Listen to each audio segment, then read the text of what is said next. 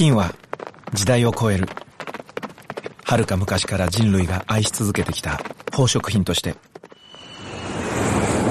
金は価値観を超える。世界中の人に等しく信頼される資産として。そして今金をはじめとする貴金属は様々なフィールドを超えてゆく。宇宙開発エネルギー医療といった最先端分野に欠かせない産業用素材として貴金属の循環型ソリューションでコツコツと地球の未来を支えたい。田中貴金属グループ。皆さんこんにちは。安住紳一郎の日曜天国アシスタントディレクターの田中健志郎です。日天のラジオクラウド今日は500回目です。日曜朝10時からの本放送と合わせてぜひお楽しみください。それでは6月4日放送分安住紳一郎の日曜天国メッセージコーナーをお聞きください。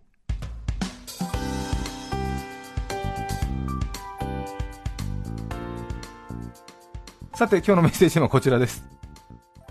虫と私です。白石のもうすぐ2児の母さん36歳女性の方ありがとうございます。ありがとうございます。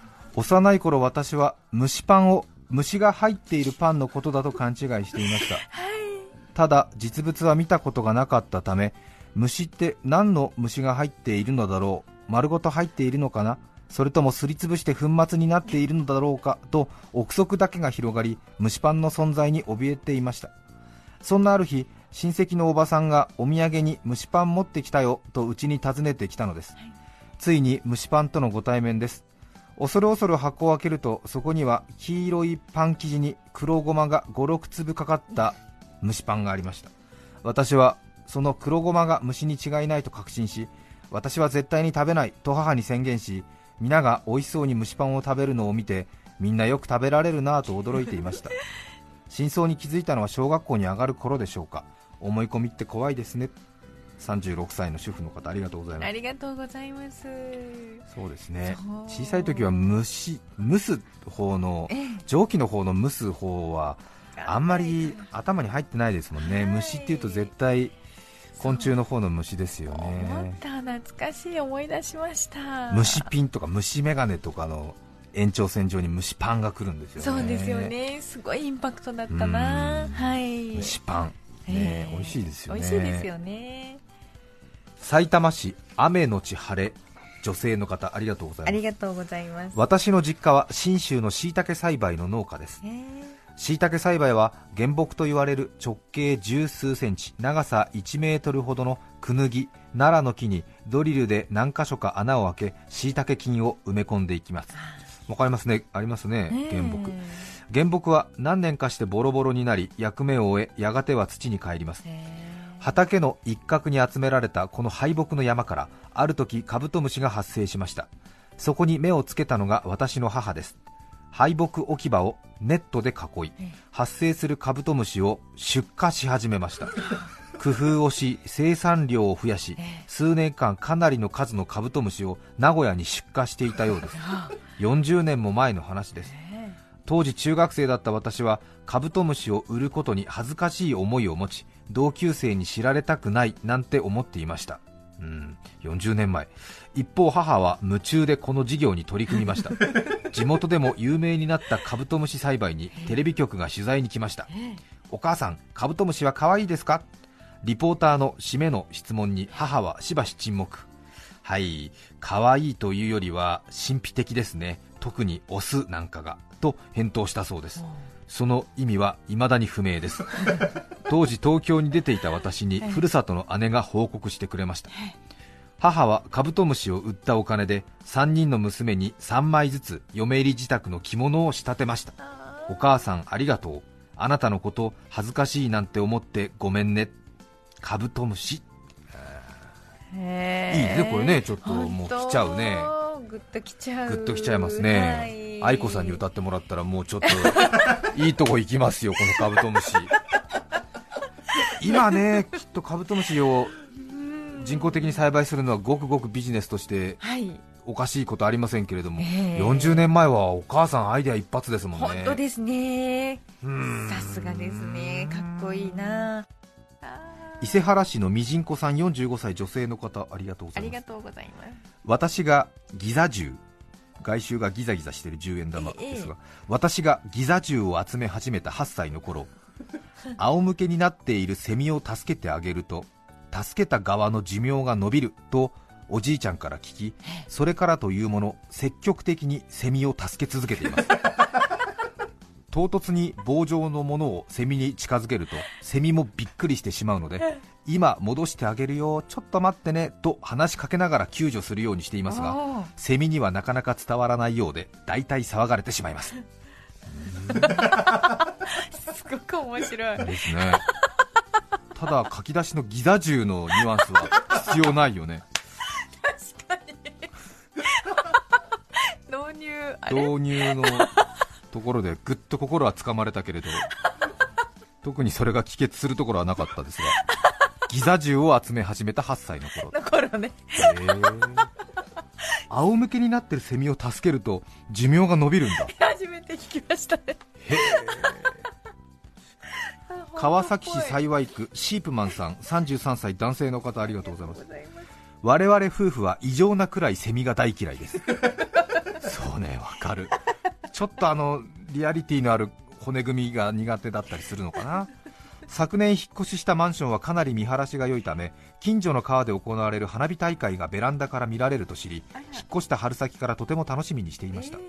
花火大会当日ベランダを見ると1匹のセミがちょうど良い場所に陣取っており 我々は窓辺に立ち尽くしました。しかし泣き寝入りすることはしません。そんなこともあろうかと我が家にはセミをつつく専用の棒が用意されているのです。異常なくらい嫌いだからね。棒で肩をこづいて気づきを促し自発的退去いただくという武力に頼らぬ平和的措置を取るためです。はい。そうね乱暴せずちょっとこうねここダメよって教えてやるってことですか？ただ来訪者のパニックによる飛びかかりなど不安もあるのは事実です。勇気を出して恐る恐る網戸を開けようと瞬間戦慄が走りました。ほもう1名網戸のすぐそばに鎮座していたのです。棒が長すぎるため近くの相手を小づくには腕を多めに出す必要がありもしこちらに飛んでこられたら屋内侵入を許す事態に発展します。平和主義を気取っていましたがやむなく網戸越しの霧吹きによる放水攻撃やメガホンによる騒音攻撃など武力を行使しましたが一向に毒気配がありません。我々は楽しみにしていた花火鑑賞を断念しました。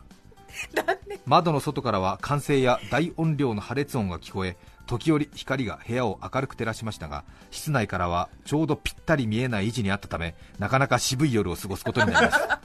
ガラス張りのベランダの柵に陣取ったセミはさぞ花火を堪能したことでしょう。我々夫婦はセミが異常なくらい嫌いです。そっか。もう異常なくらい嫌いだから遠くから棒でつつくのが精一杯であまりにも近いとその自分の手がそのセミの近くに行くことがダメなんですね。確かにね。でもねせっかく花火が見えるいいマンション買ったのにセミがいるとダメという。残念でしたね初年度。渋谷区の小よりさん50代女性の方。ありがとうございます。血液型が O 型の私はとにかく蚊に刺されますストッキングの上からでも刺されます。昨年小6の姪っ子と一緒にいたのに自分だけが刺されました。かゆがっていたら姪っ子からおばちゃんもまだまだ若いってことだよと慰められました。嬉しいフォローをしてくれるじゃないか姪っ子と思った矢先 ええ違うか弱ってるからかと余計なことをポロリ。とほほです。めいっ子ちゃん面白いですね。面白いけどね。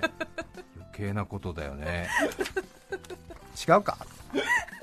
弱ってるからか。いやいや美味しかったんだと大田区のキムコさん59歳男性の方ありがとうございます。ありがとうございます。さなぎって退屈そうですね。セミの抜け殻を見るとよくこんなところに入っていたなぁと感心します。もし兵所恐怖症の私がさなぎだったらと思うとゾッとします。もっと楽に生きればいいのになぁと思います。1週間しか生きられないのもなぜだかわかる気がします随分と分析しましたね。確かにね。でも狭い時の方がいいんでしょうねきっとね。中ではね、忙しいのかもしれない。新宿区のミスターポジティブさん二十歳男性の方ありがとうございます。あありがとうございます。そう二十歳になりましたかミスターポジティブさんもね。立山にね来てくれたの思い出しますけれどもね、え。虫と私家の中で雲を見かけることがあります自分以外の生命体が存在しているということを知り嬉しくなります。俺は一人じゃないんだね。ありがとう。君も一人じゃないよ。と心の中で声をかけます。一人暮らしの寂しさに耐える生活の知恵です。うん。順調に成長してるね。ーいい感じですか？いい感じですね。うん。そうね。確かに。松戸市の小遣いは月7000円さんそれからマロンパンさんからいただいていますがセミの寿命が1週間と先ほどありましたが最近の研究では1ヶ月近く生きるセミもいるということが分かってきていますという。へえますますセミが怖くなりますね。ちょっとね1週間しかっていうちょっとねその条件での愛し方がありましたけど 1ヶ月って聞くとさほどひいきもしてらんないなみたいな感じですよね。違いますか？1週間しか 生きられないセミだから優しくしようねみたいなコンセンサスが哺乳類の間では取られてますよね。違いますかね？1あります。ヶ月も生きるとなると少しね接し方変わります接し方変わるなっていう感じがいたしますが皆様いかがでしょうか？良い日曜日を。この辺でさよなら6月4日放送分、安住紳一郎の日曜天国、メッセージコーナーをお聞きいただきました。それでは、今日はこの辺で失礼します。安住紳一郎の日曜天国高校生の朝食に関するアンケート調査で2005年以来ご飯がパンを初めて上回ったそうですお聞きの放送は今週ご飯でまた来週 TBS ラジオです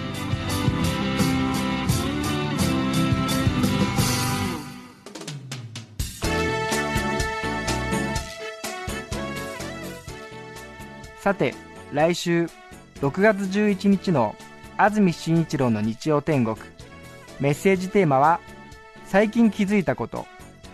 ゲストは、ハンドボール選手、メカルアツシさんです。それでは来週も日曜朝10時、TBS ラジオでお会いしましょう。さようなら。安住紳一郎の TBS ラジオクラウドこれはあくまで試供品皆まで語れぬラジオクラウドぜひ本放送を聞きなされ954905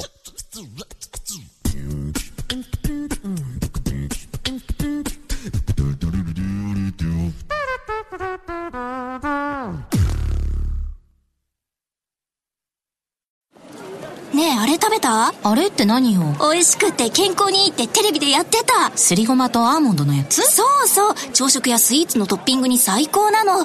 あれ、名前なんだっけな？グラッツェアーモンドすりごま。それな違います。新生クラッシュアーモンドすりごま大好評発売中。